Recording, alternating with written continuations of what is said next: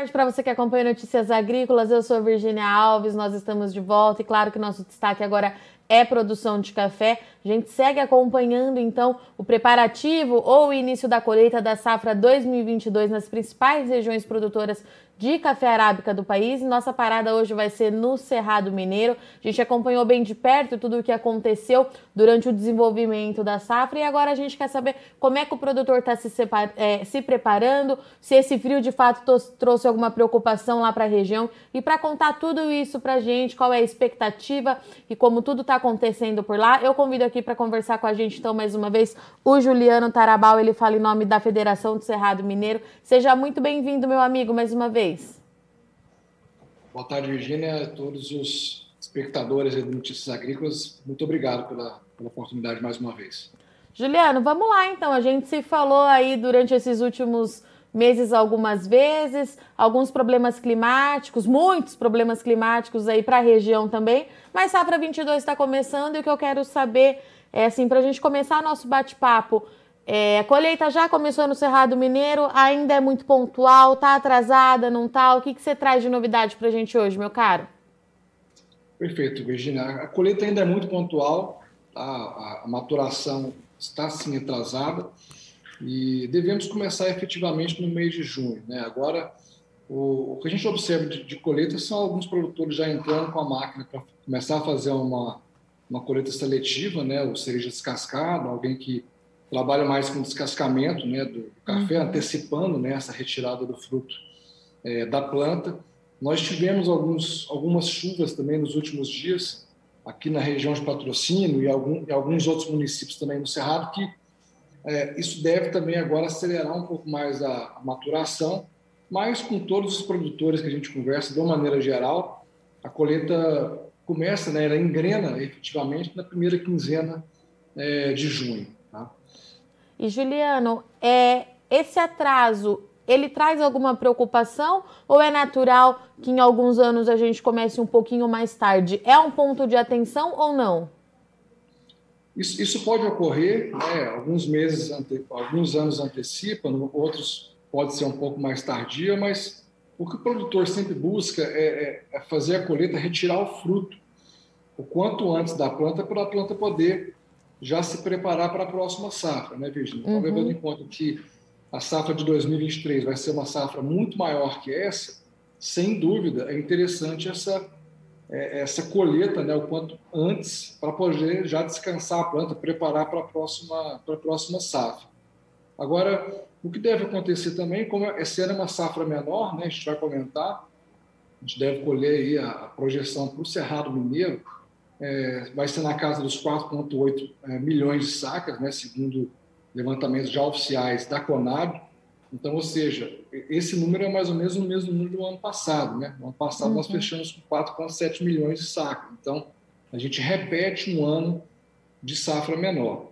Isso deve fazer com que o produtor, de repente, é, é, tente fazer uma passada única de máquina, né, para poder é, economizar também na colheita, né, e, e também na, na, no estresse que a planta sofre né, ao, ao, ao ser colhida. Então, é, vai mudar um pouco a dinâmica da colheita, com certeza, esse, esse cenário que a gente tem né, de safra menor é, e desse pequeno atraso na maturação. Tá. E, Juliana, é, você já deu para a gente aqui o número da Conab com 4,8 milhões, mas vamos lembrar que dentro da normalidade o Cerrado Mineiro teria é, capacidade potencial para produzir aí pelo menos 7,5 milhões de sacas, né? Num ano de safra cheia e com um clima dentro do ideal. Estou é, falando tudo isso porque qual que é o sentimento que o produtor está chegando para essa colheita depois desses últimos dois anos, né? A gente fala, é claro, desse último ano que teve geada e tal, mas o problema de seca começou mais, é, um pouquinho mais lá atrás, um pouquinho é, antes né, disso, lá na safra 20, ainda que foi uma produção que chamou a atenção, que encheu os olhos de todo mundo, mas qual que é o sentimento que o Cerrado chega para colher a safra 22? Olha, é, o sentimento é de uma, é, é, de uma frustração em relação ao que poderia ser, né, Virginia? Como você bem colocou, nós poderíamos, num ano, nesse ano de 2022, dentro de uma normalidade, colher entre 7,5 e 8 milhões de sacas tranquilamente. Né? A gente fala hoje de uma, de uma área é, de café no Cerrado Mineiro com 255 mil hectares. Né? A gente está atualizando esse número em função das cerca de 77 mil hectares que foram atingidas pela geada o ano passado. Então, veja a expressão uhum. desse número, né? É, em diferentes níveis de dano. Né? Então, a gente teve aí é, é arranquio né? É, é, de, de algumas áreas, teve substituição, né? entrou milho, entrou soja, entrou outras culturas. É, uma parte foi feita podas mais drásticas, né? como a recepa. Então, é, é uma quebra bem significativa, né, Virginia, do que nós poderíamos atingir. Então, de certa forma, fica assim um sentimento de, de uma frustração em relação ao que poderia é, ser colhido esse ano. Tá? Então, a gente entra com uma expectativa de que realmente esse ano as chuvas se regularizaram, né? Felizmente, a gente teve um, um período de chuva mais normal, agora maio, inclusive, com, com várias chuvas, né? Então, a gente não vai ter uma seca tão prolongada, né? A tendência é que não tem uma, uma seca tão prolongada como foi a do ano passado, que chegou a cinco meses, né? De, de seca. Então, pelo menos esse fator é, chuva, esse ano a gente regularizou um pouco.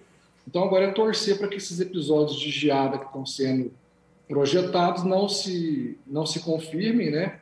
A temperatura caiu, como eu falei para você, hoje eu acordei por volta de 5 e meia, fui olhar na, na temperatura, estava na casa de 6 graus, 6, 7 graus. Então, caiu muito, mas não caiu ainda é, como está sendo previsto. Então, a gente torce para que não aconteça, sem dúvida nenhuma. O produtor fica preocupado, né? De ontem para hoje, conversando com produtores aqui, está muito recente ainda o trauma do ano passado. Né? O ano passado foi muito traumático, já, já falei aqui o número, então é, a gente não pode novamente passar por um episódio desse. A gente torce para que essas é, previsões não se confirmem.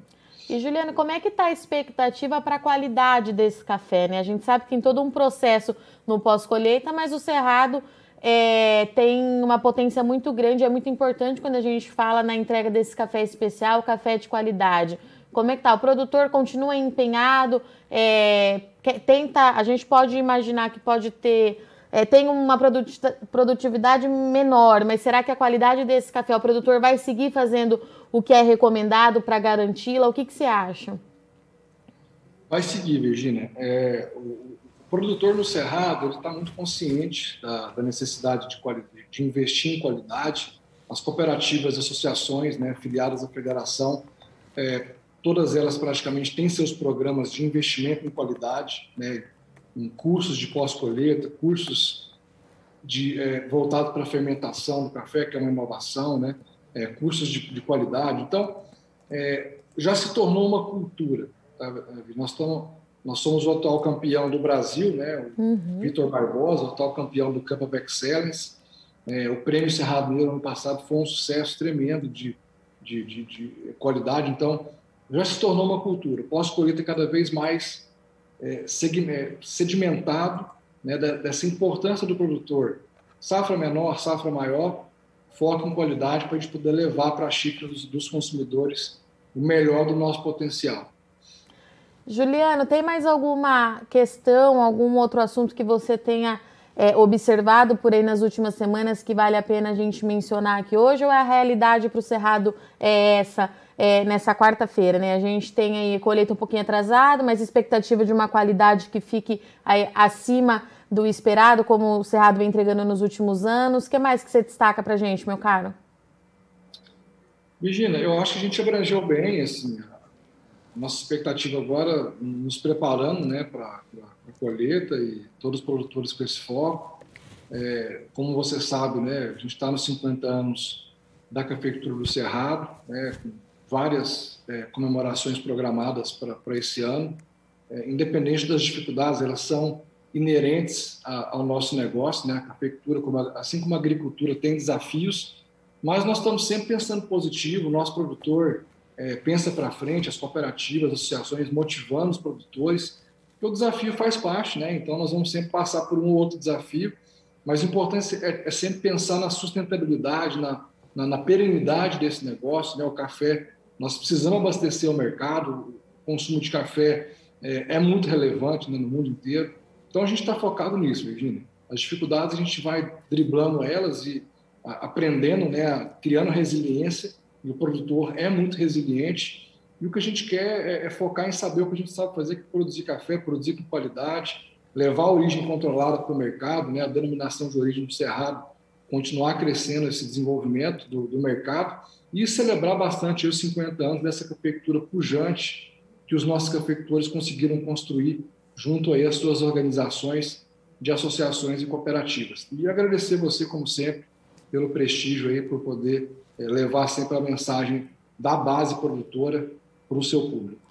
Juliano, eu agradeço muito sua audiência, sua participação, mas a gente ainda vai se falar muito esse ano, porque de fato a gente tem muito que conversar com os 50 anos do Cerrado. Eu não vou falar muito para não dar spoiler pro pessoal, eles vão ter que continuar nos assistindo aqui no NA. Meu amigo, obrigada, muito bom tê-lo aqui conosco, viu? Volte sempre, qualquer novidade é só me chamar. Muito obrigado, um abraço. Portanto, é isso. Região do Cerrado Mineiro completa 50 anos em 2022 em plantio de café. É uma potência na cafeicultura brasileira, a gente sabe, produz é, em volume expressivo e produz com muita qualidade. O produtor de lá vem focando bastante em sustentabilidade, em qualidade de café, fazendo um trabalho de gestão muito interessante, um pós-colheita também que chama muito atenção. E começa os preparativos então para a safra 2022, que como bem pontuou o Juliano aqui para gente, é uma safra que começou com muitos desafios lá atrás, na fase ainda de desenvolvimento, teve seca prolongada, teve geada, região do Cerrado Mineiro que teria aí potência para produzir 8 milhões de sacas caso é, se não estivesse passado por todos esses problemas climáticos, mas vai produzir aí uma média de 4,8 milhões, de acordo com os dados oficiais da Conab. Mas o produtor está focando em de fato começar essa colheita. O mercado espera muito pelo café do, do Cerrado Mineiro, principalmente de novo pela qualidade que ele oferece, chama muito atenção. É o campeão atual do concurso da BSA e a gente precisa continuar acompanhando bem de perto porque foi de fato uma região que sofreu muito os impactos climáticos, pelo menos aí 77 mil hectares fora de produção nesse ano é bastante coisa para um mercado que demanda cada vez mais da produção do Brasil. Mas a gente segue acompanhando nas principais áreas de produção de café arábica, de café conilon, robusto amazônico para trazer as informações para você por aqui, tá bom? E para você que está nos assistindo, é produtor de Cerrado ou é produtor de outra região, não esquece, está acontecendo o concurso, a premiação da melhor história de um produtor. A gente quer conhecer você que há 25 anos está do nosso lado aqui no Notícias Agrícolas, então envie sua história aqui pra gente. É um vídeo de dois minutos contando a sua história com o agronegócio, o empenho da sua família diante da sua produção e a gente quer muito conhecer quem está aí do outro lado e que nos acompanha, como eu já disse, há 25 anos, tá certo? Bom, eu agradeço muito sua audiência e companhia, mas não sai daí que nossa programação continue, já já a gente está de volta. Participe das nossas mídias sociais no Facebook Notícias Agrícolas, no Instagram arroba Notícias Agrícolas e em nosso Twitter arroba Notiagre. E para assistir todos os nossos vídeos, se inscreva no YouTube e na Twitch Notícias Agrícolas Oficial.